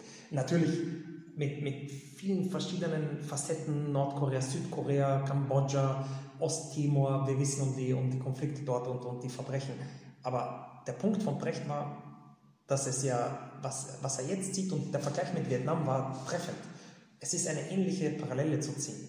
Und der Krieg kann ja nicht unendlich so weitergehen. Und Lloyd Austin, der Verteidigungsminister der USA, hat auch was Spannendes gesagt, indem er gesagt hat, wir müssen verhindern, dass Russland jemals wieder so eine Akt Aggression oder, oder völkerrechtswidrigen Krieg oder whatever führen kann, kann. Das bedeutet, sie wollen ihnen das Potenzial nehmen, Krieg zu führen. Wie wir wissen, bedeutet das eine totale Kapitulation, eine Vernichtung des, des russischen Arsenals oder der, der Kriegsmaschinerie. Und wie das passieren soll, durch einen zerrenden, langen Krieg, ähnlich wie in Afghanistan. Da haben beide Imperien ihre Zähne sich ausgebissen und durch einen Stellvertreterkrieg. Und ich wünsche es nicht den Ukrainern, ich wünsche es niemandem und ich wünsche es auch unserem Klima nicht. Aber in diese Richtung könnte der Ukraine-Krieg sich jahrzehntelang jetzt ziehen. Durch einen ausblutenden, man lässt das ukrainische, quasi dieses Groß, diese Großmacht ausbluten und die Ressourcen dermaßen verschwenden, dass sie intern Probleme kriegen, was wir jetzt sehen durch Wirtschaftssanktionen, dass sie intern eine, eine, eine, ja, ein Gefühl der internen Rebellion gegen das eigene Regime, bis es dann vielleicht stürzt. Das ist vielleicht die westliche Hoffnung. Und ich glaube, diese Gefahr sehen wir und diese Tendenzen, glaube ich, und wie gesagt, mit Brecht, ich zitiere jetzt keinen Linksradikalen, sondern einfach nur einen bürgerlichen, der sogar im Mainstream gezeigt wird. Das ist ja das Erschütternde, dass Brecht am massivsten in seiner gesamten medialen Laufbahn dafür angegriffen wird, dass er ausnahmsweise mal eine richtige Banalität äußert.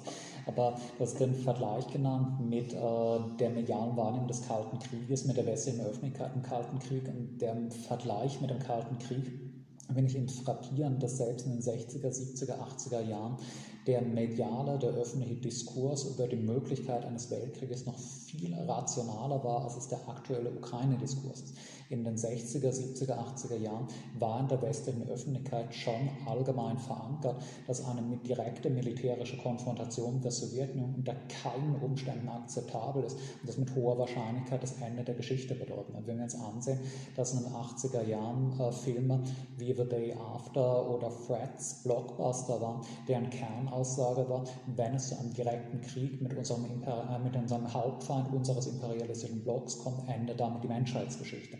Es war schon eine völlig selbstverständliche Doktrin aller westlichen Staaten. Es darf niemals dazu kommen, dass sowjetische und westliche Soldaten direkt aufeinander schießen, während wir heute innerhalb von Monaten immer weitere Erosionsstufen dieses Dogmas sind. Also wir haben jetzt zuerst zum Beispiel bei Beginn des Ukraine-Kriegs gesehen, dass in Deutschland das jahrzehntelang das unumstößliche Dogma hatte, Deutschland darf keine Waffen in Kriegsgebiete liefern. Das aufgelöst wird damit, äh, das ist keine wirkliche Eskalation des Krieges, weil äh, die Ukraine wird völkerrechtswidrig angegriffen. Damit kann man juristisch Deutschland keinen Strick daraus lehnen, wenn es einen Angriff unterstützt. Dann kam die nächste Stufe dass wir äh, einen umfassenden Wirtschaftskrieg führen, der immer weiter ausgedehnt wird. Dann gab es Forderungen nach einer Flugverbotszone, also danach, dass die NATO russische Flugzeuge abschießen soll. Jetzt lesen wir in den Medien, immer wieder äh, Ausführungen darüber, selbst wenn es zu einer direkten Konfrontation NATO-Russland kommt, muss das ja keinen Atomkrieg bedeuten, das kann auch ein konventioneller Krieg bleiben. Dann lesen wir darin, wenn es zu einem nuklearen Krieg kommt infolgedessen, muss das nicht das Ende der Menschheit bedeuten, das kann auch ein taktischer Nuklearkrieg mit nur ein paar Dutzend Sprengköpfen bedeuten. Dann ist die nächste Stufe, wenn aus diesem taktischen Nuklearaustausch ein strategischer Aussatz, kann man das trotzdem überleben. Wir haben mittlerweile Raketensysteme, mit denen wir einen hohen Prozentsatz der Raketen abschießen können. Man kann die Bevölkerung aus den Großstädten evakuieren, man kann das immer noch überleben. Es ist ein medialer Diskurs, der immer mehr in Richtung geht, der Weltkrieg mit unserem imperialistischen Hauptfeind, selbst wenn er nuklear eskalieren sollte, ist führbar und eine denkbare Option. Es ist schon eine massive Eskalation gegenüber der öffentlichen Bahn. Selbst der 70er, 80er Jahre, wo klar war, wir dürfen zwar in Afghanistan die Mujahedin gegen die Sowjetunion bewaffnen, es darf aber niemals eine Situation eintreten, wo ein amerikanischer Pilot direkt ein sowjetisches Flugzeug abschießt. Und heute diese Banalität zu äußern, dass man einen totalen Krieg gegen eine nuklear bewaffnete Großmacht nicht ohne Selbstzerstörung gewinnen kann, wird ja schon als nationaler Verrat, als eine Häresie betrachtet. Wer sagt, dass man Russland nicht militärisch zerstören kann, ohne Selbstmord zu begehen, zeichnet sich dadurch ja schon als Putinist, als ein Verräter an der nationalen Sache aus. Dass der Diskurs ist heute eigentlich viel schlimmer, als er jemals im Kalten Krieg war. Ja, absolut. Das erinnert mich an diese Szene im Film The Heat, wo zwei Feinde gegeneinander so im LKW oder PKW, was auch immer, sitzen und keiner traut sich, also bis zur letzten Sekunde sind die gewillt, quasi so aufeinander zu steuern und selbst wenn das der Selbstmord bedeutet. Das erinnert mich an diese Szene am Ende weicht der Feind aus. Und natürlich auf der anderen Seite Russland genauso. Es ist ja auch so, dass äh, gerade aus seiner Stellung als ein unterlegener, in die Ecke gedrängter imperialistischer Player Russland halt auch ein völliges Verzweiflungsauftreten hat und mittlerweile ja teilweise wöchentlich mit einer nuklearen Eskalation explizit droht. Es immer neue verrückte Eskalationsdrohungen entweder von Putin selbst oder seinem Schoßhund Medvedev gibt, dass nach jeder neuen westlichen Waffenlieferung nochmal eine Pressekonferenz einberufen wird, um zu sagen, das ist jetzt aber die rote Linie, wenn ihr noch weiter geht, werden wir die Bombe zünden. Bei der nächsten Waffenlieferung, das ist jetzt aber die letzte Linie, geht noch einen Schritt weiter und es wird eine Nukleareskalation. Jetzt sind wir bei, äh, ihr könnt im Donbass schon den Stellvertreterkrieg am Laufen erhalten, aber wenn ihr einen ukrainischen Angriff auf die Krim unterstützt, dann wird es den Nuklearkrieg geben. Wir sehen auf beiden Seiten eine totale Verrohung und eine Eskalationsbereitschaft, wie es sie nie im Kalten Krieg gegeben hat. Das ist schon etwas sehr Beängstigendes. Ich glaube nicht, dass die Wahrscheinlichkeit hoch ist, dass wir in den nächsten Monaten einen Nuklearkrieg sehen, aber ich glaube, dass es noch nie in der Geschichte der äh, west-östlichen Blockauseinandersetzung einen Moment gegeben hat, wo ein Nuklearkrieg von beiden Seiten so als eine Option akzeptiert wurde, nicht einmal in der Kuba-Krise. Ich glaube, dass es nie einen Moment nach 1945 gegeben hat, in dem für zwei miteinander kämpfende rivalisierende Blöcke der reale Einsatz von Atomwaffen so vorstellbar war, wie es es heute ist. Und das Schlimme ist ja, dass in der westlichen medialen Öffentlichkeit die mediale Öffentlichkeit die eigenen Kriegsministerien von rechts überholt und von rechts dafür anblafft, dass sie nicht noch aggressiver und eskalativer auftreten. Es ist ja so, dass mittlerweile teilweise das amerikanische Außenministerium, das amerikanische Kriegsministerium von liberalen Kommentatoren schärfstens dafür angegriffen werden, dass sie noch keine Kampfpanzer liefern, dass sie noch keine Flugverbotszone eingerichtet haben, dass sie noch keine russischen Schiffe im Schwarzen Meer versenkt haben, dass wir mittlerweile an einem Punkt sind, an dem bestimmte verrückte Liberale Biden als eine Art von Putinisten angreifen, weil er die Ukraine immer noch nicht genug mit Waffen unterstützt, dass er immer noch nicht direkt genug in den Krieg eingreift. Ja, erschreckend. Ähm, diese Diskursverengung sehe ich auch und auch im akademischen Bereich äh, wurde die festgestellt im herrschaftskritischen Netzwerk ähm, Herrschaftskritische Friedensforscher, ähm, wurde das auch ähm, in vielen ähm, Sitzungen und auch in vielen E-Mail-Korrespondenzen festgestellt. Es ist tatsächlich erschreckend. Also wenn du nur differenziert das betrachtest, bist du schon in ein Eck gestellt. Da reden wir nicht um, Relativierung oder Legitimierung, sondern nur differenzierte Betrachtung ist schon schlimm genug.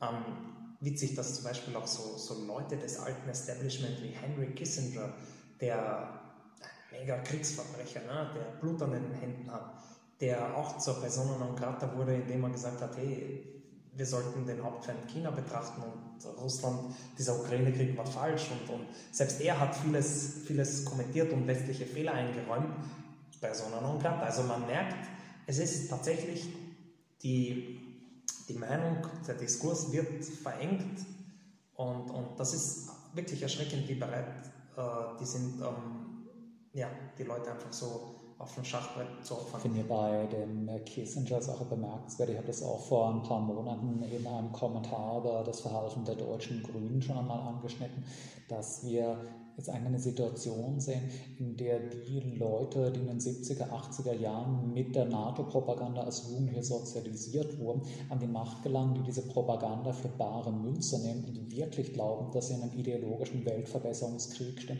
und dadurch das Entsetzen ihrer Lehrmeister der 60er, 70er Jahre ernten, denen immer klar war, dass das Propagandagewäsch ist und natürlich nicht ernst gemeint. Natürlich war jemandem wie Kissinger, natürlich war jemandem wie Kennedy, natürlich war jemandem wie Nixon Nixon und Ford klar, dass ihre imperialistische Politik überhaupt nicht der Verbesserung der Menschheit sondern der kalkulierten Durchsetzung amerikanischer nationaler Machtinteressen und dass natürlich ein Konflikt in dem Moment abgebrochen wird, in dem seine Risiken für die amerikanische Macht selbst größer werden als der Nutzen. Während wir halt heute beispielsweise bei den deutschen Grünen oder noch schlimmer, deren äh, Twitter-Klakuren von rechts eine Logik sehen, dass der Glaube, der westliche Imperialismus sei ein Instrument zur Besserung der Menschheit tatsächlich geglaubt wird. Die glauben wirklich, dass es in der Ukraine um die Verteidigung von Demokratie und Freiheit geht, dass die Niederwerfung Russlands durch den westlichen Imperialismus notwendig ist für eine bessere Welt. Ja. Und das ist eigentlich gefährlicher als die Herrschaft rational kalkulierender Zyniker wie Kissinger. Ja, absolut. Ja, und dann wird Sascha Lobos Diktum halt Lumpenpazifisten halt wirklich verbreitet wie, ein Lauffeuer. Also wenn man einer Friedensbewegung angehört, äh, dann ja, ist man sowieso unten durch. Ja, mit diesen Gedanken äh, können wir abschließen und ich danke dir sehr herzlich, dass du dir die Zeit genommen hast. Ich habe diese kurzweiligen drei Stunden genossen und ähm, genau, ich danke dir für diesen Austausch. Mir auch sehr gefreut und vielleicht bis auf ein anderes Mal.